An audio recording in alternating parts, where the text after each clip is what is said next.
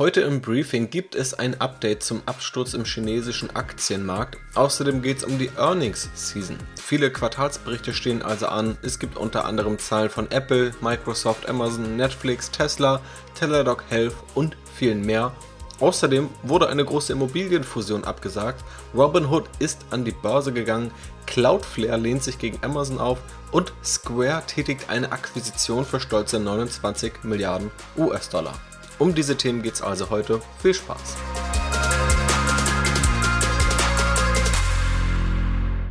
Starten wir ins heutige Briefing mit einem Blick auf den chinesischen Aktienmarkt. Hier soll es vielmehr auch um eine kompakte Zusammenfassung gehen. Wenn dich dieses Thema ausführlicher interessiert, dann hör dir dazu am besten die Podcast-Episode dazu an oder auch das zugehörige Video auf YouTube, was du auf meinem Kanal findest. Ich packe den Link dazu auch nochmal in der Podcast-Beschreibung. Also, was ist in China überhaupt passiert? Grundsätzlich sehen wir gerade viel Regulierung und einfach starke Eingriffe in das freie Wirtschaften. Letztendlich haben die chinesischen Behörden deutlich mehr Macht als in westlichen Industrienationen, entscheiden also deutlich härter oftmals, kurzfristiger und womöglich an einigen Stellen auch etwas willkürlicher. Da verschwinden dann mal Milliardäre. Jack Ma, der Gründer von Alibaba, war monatelang verschwunden, wo man noch nicht genau weiß, woran das jetzt lag. Nun ist es aber auch dazu gekommen, dass beispielsweise Didi, eine App, die Fahrten vermittelt, ähnlich wie Uber, aus den App Stores geworfen wurde, weil wohl davon eine Gefahr für Chinas Cybersicherheit ausgeht. Also irgendwie wird dort nicht wunschgemäß mit Daten umgegangen und dann fliegt die App aus dem App Store und das Geschäftsmodell ist damit dann erstmal für diese Zeit zunichte. Dann gibt es eine Bildungsreform, die relativ plötzlich kommt und diese besagt dann, dass im E-Learning-Markt, also im Markt für digitale Weiterbildungsangebote, kein Gewinn mehr gemacht werden darf oder damit kein Geld mehr verdient werden soll. Und zack ist dieser Markt auf einmal auch uninteressant für Investoren. Und das schürt ein Klima der Unsicherheit. Das sind nur wenige Beispiele. Es gibt auch große Technologieunternehmen, die quasi überall irgendwie überprüft werden. Das trifft vor allem Finanzsparten, beispielsweise Alibaba ist da ein Kandidat Dort sollte der, die Finanzsparte Ant Financial an die Börse gehen, aber das Ganze musste abgesagt werden, weil die chinesischen Behörden dort regulierend eingegriffen haben oder eingreifen wollten. Also überall dort, wo es irgendwo um Daten geht, wo es um die Finanzbranche geht, wo es womöglich auch einfach zu viel Macht gibt, die irgendwo konzentriert wird, greift die chinesische Regierung aktuell ein. Entsprechend ist auch der MSCI China abgestürzt, auch der Schwellenländerindex MSCI Emerging Markets, auch wenn es da noch eher humaner ist und man trotzdem noch deutlich über dem Niveau von vor einem Jahr, von vor zwei Jahren und von vor drei Jahren steht. Aber erstmal sieht man hier diesen negativen Effekt. Tencent und Alibaba stehen etwa 35 bis 40 Prozent unter ihrem Allzeithoch und diese 40 Prozent haben sie tatsächlich in nur wenigen Monaten verloren. Gerade weil dort monopolartige Stellungen aufgebrochen werden sollen oder weil diese Unternehmen auch im Digitalbereich, im Finanzbereich auch in relativ lukrativen Branchen unterwegs sind. Jetzt stellen sich unterschiedliche Fragen. Sollte man China und Schwellenländer prinzipiell meiden? Das glaube ich nicht. Zum einen ist ein Investment in Schwellenländer auch Diversifikation. Man würde einfach 15% der weltweiten Marktkapitalisierung, 30% der weltweiten Wirtschaftskraft, gemessen am Bruttoinlandsprodukt, und über 50% der weltweiten Bevölkerung aussparen, wenn man nicht in Schwellenländer investiert. Und der zweite Grund ist, dass Schwellenländer langfristig eine höhere Renditeerwartung haben, da sie etwas mehr Risiko haben. Auch in der Finanzwissenschaft ist das als Political Risk Premium bekannt. Also gerade weil es Risiken gibt, wie die, die wir jetzt gerade in China sehen, sollte es auch langfristig mehr Rendite in diesen Regionen geben. Denn wäre die Renditeerwartung gleich, dann würden ja alle in die Industrienation gehen, die etwas sicherer sind. Also dadurch müssen Schwellenländer zwangsläufig eine höhere Renditeerwartung liefern. Aber das ist natürlich immer langfristig betrachtet. Sollte man jetzt wegen der günstigen Fundamentalzahlen beispielsweise bei Tencent oder Alibaba nachkaufen, das kann man machen, man sollte aber wissen, dass diese Fundamentalzahlen mit viel Ungewissheit einhergehen. Einfach weil man gerade nicht weiß, wie stark Umsätze und Gewinne in Zukunft wirklich betroffen sind. Also optisch sehen diese Aktien enorm günstig aus, vermutlich günstiger als alles, was man aktuell in den westlichen Industrienationen findet. Aber es ist eben unklar, wie verlässlich diese Fundamentalkennzahlen tatsächlich sind. Da sollte man sich auf jeden Fall dessen bewusst sein. Wie sollte man jetzt generell mit solchen Risiken umgehen? In meinen Augen gibt es da vier wichtige Grundsätze. Du solltest immer verstehen, warum du wo investierst und was die Gründe für eine mögliche Mehrrendite sind, die du erwartest. Da lässt es dich auch ruhiger werden, wenn du siehst, dass im Grunde dieser Grund, warum du dort investierst, also etwas mehr Risiko, auch zu mehr Rendite führen könnte. Und dann gibt es nun mal Ereignisse, die mehr Risiko auch wirklich sind. Zweitens, du solltest dich auf die lange Sicht und nicht auf kurzfristige Ereignisse fokussieren. Drittens, willst du in Schwellenländer-Investments Risiken rausnehmen, investierst du lieber breit gestreut und nicht mit einzelnen Aktieninvestments. Viertens, wenn du aber doch in einzelne Aktien investieren möchtest, solltest du immer auf das Chance-Risiko-Verhältnis schauen und gerade das Risiko ist in solchen Märkten etwas größer. Deshalb sollte die Chance, wenn es gut läuft, eben auch entsprechend größer sein und für dieses zusätzliche Risiko entschädigen. Also, so viel der Blick zu China. Wenn dich einige Themen noch tiefer interessieren, dann hör dir gerne die dazugehörige Podcast-Episode an. Die Zahl des Tages passt aber auch dazu, denn die fünf größten chinesischen Tech-Aktien haben zuletzt stolze 153 Milliarden US-Dollar an Börsenwert verloren. Und da beziehen wir uns nur auf wenige Wochen. Also ein kurzer Zeitraum mit einem enorm stark vernichteten Börsenwert im chinesischen Tech-Bereich. Schauen wir nun einmal auf die Earnings Season. Es gab nämlich viele Quartalszahlen. Das heißt, man sieht nun, wie die Unternehmen gerade abschneiden, wenn es so langsam aus den weltweiten Lockdowns rausgeht. Apple hat die Erwartungen übertroffen. Es konnte tatsächlich den Umsatz auf einem schon sehr hohen Niveau um 38% im Jahresvergleich steigern, den Gewinn sogar um 93%. Der Aktienkurs ist dabei eher unverändert.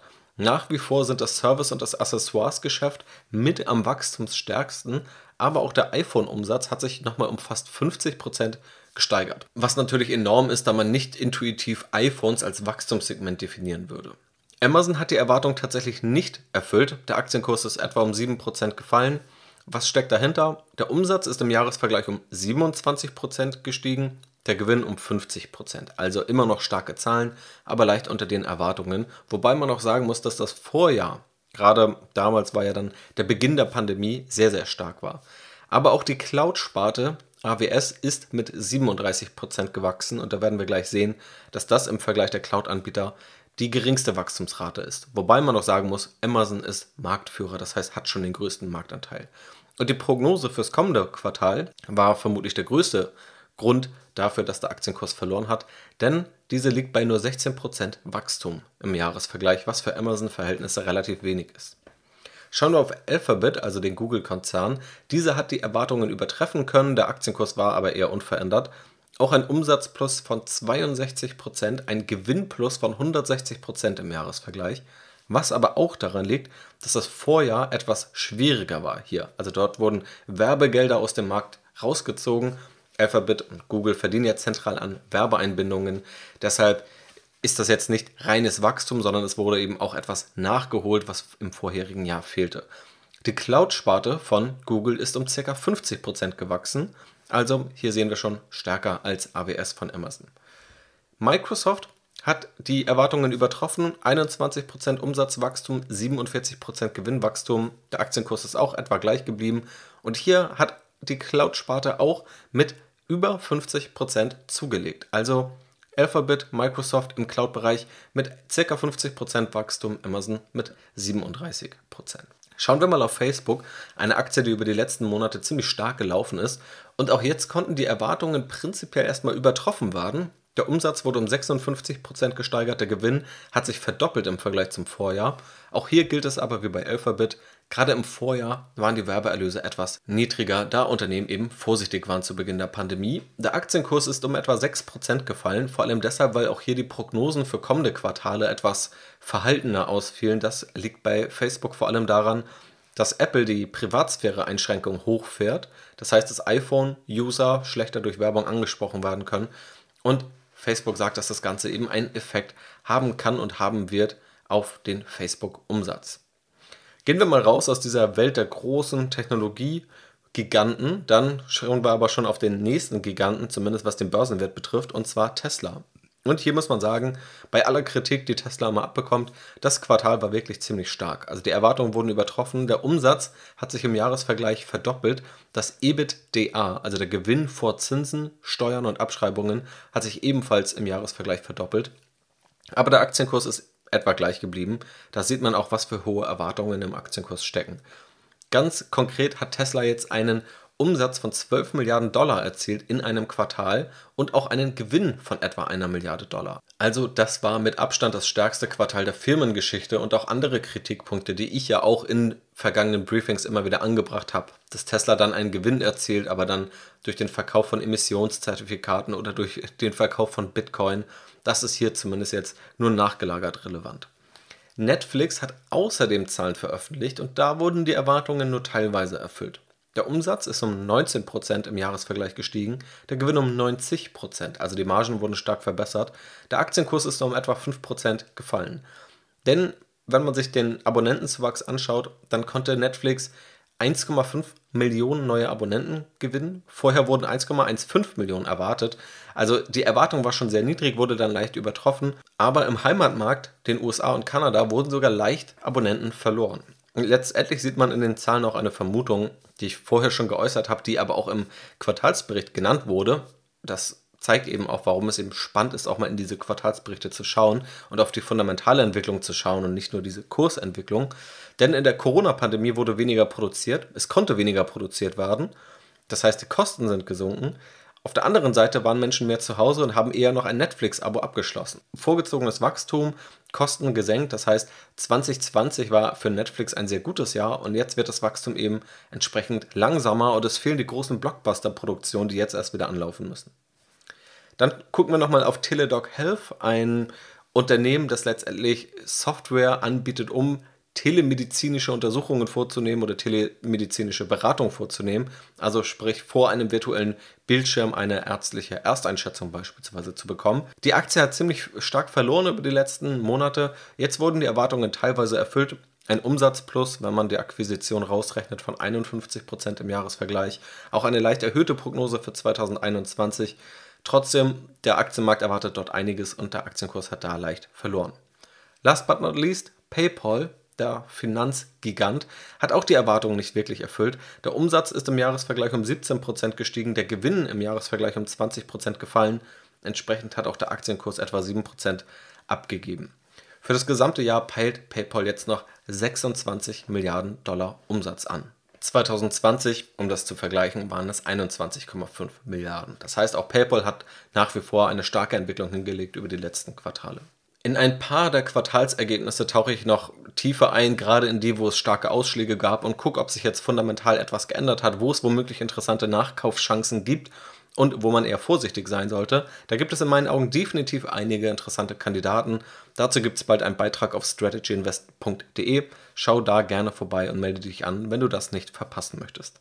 Außerdem noch vier News vom Aktienmarkt. Und zwar ist die angepeilte Fusion von Deutsche Wohnen und Vonovia vorerst gescheitert, denn weniger als 50% der Aktionäre von Deutsche Wohnen haben das Angebot von Vonovia angenommen. Aber jetzt ist schon angekündigt, dass noch ein Versuch gestartet werden soll, mit dem es dann endgültig klappen soll, mehr als 50% der Aktionäre zu überzeugen. Außerdem ist Robinhood, also die Trading-App, die auch die Grundlage darstellt, kann man sagen, für Apps in Deutschland wie Trade Republic, Smart Broker, Scalable Capital und so weiter, ist nun an die Börse gegangen für eine stolze Bewertung, aber der Start war trotzdem turbulent, denn am ersten Tag hat die Aktie etwa 10% im Wert verloren. In Zukunft werde ich mir natürlich auch Robinhood und das Geschäftsmodell dahinter und die Erlösströme auch mal auf Strategy Invest und auch gerne hier im Podcast bei Interesse in einer Aktienanalyse anschauen. Außerdem hat sich Cloudflare gegen Amazon aufgelehnt und das auch vorher recht groß angekündigt in den sozialen Medien. Cloudflare selbst sorgt für schnellen Zugriff aufs Internet und sicheren Zugriff, also Web Security und Performance und hat jetzt eben kritisiert, dass Amazons Cloud-Dienst AWS, über den wir ja auch bei den Quartalsergebnissen gesprochen haben, überzogene Gebühren beim Datentransfer verlangt, die der eigentlichen Mission von Amazon widersprechen, dem Kunden das bestmögliche Produkt zum bestmöglichen Preis zu bieten. Und Square übernimmt den australischen Zahlungsabwickler Afterpay. Afterpay bietet letztendlich vor allem an, wie der Name es schon sagt, zu kaufen, aber erst danach zu bezahlen. Und für Afterpay zahlt Square jetzt die stolze Summe von 29 Milliarden US-Dollar. Square selbst habe ich auch vor kurzem auf Strategy Invest mal intensiver analysiert. Sehr spannendes Unternehmen mit einem riesigen Ökosystem an Finanzdienstleistungen. Was bei diesem Deal noch spannend ist, Dabei fließt gar kein Geld, sondern Square zahlt mit eigenen Aktien. Das ist auch der Vorteil einer hohen Bewertung, die Square eben gerade genießt. Was auch erstaunlich ist, oftmals, wenn Unternehmen andere Unternehmen kaufen und dann auch etwas drauflegen auf den Marktwert, den beispielsweise in diesem Fall Afterpay hat, dann verliert oftmals der Aktienkurs des Käufers etwas. Aber für die Square-Aktie ging es tatsächlich 10% hoch. Dem Markt hat diese News also sehr gut gefallen. Und wie immer schließe ich das Briefing mit der Börsenweisheit des Tages und die passt ganz gut zu allem, was wir in China sehen. Und dort werden wir sehen, ob auch diese Börsenweisheit Bestand hat. Und zwar, politische Börsen haben kurze Beine. Also, das war es mit dem heutigen Briefing. Vielen Dank, dass du dabei bist. Mach's gut und bis zum nächsten Mal.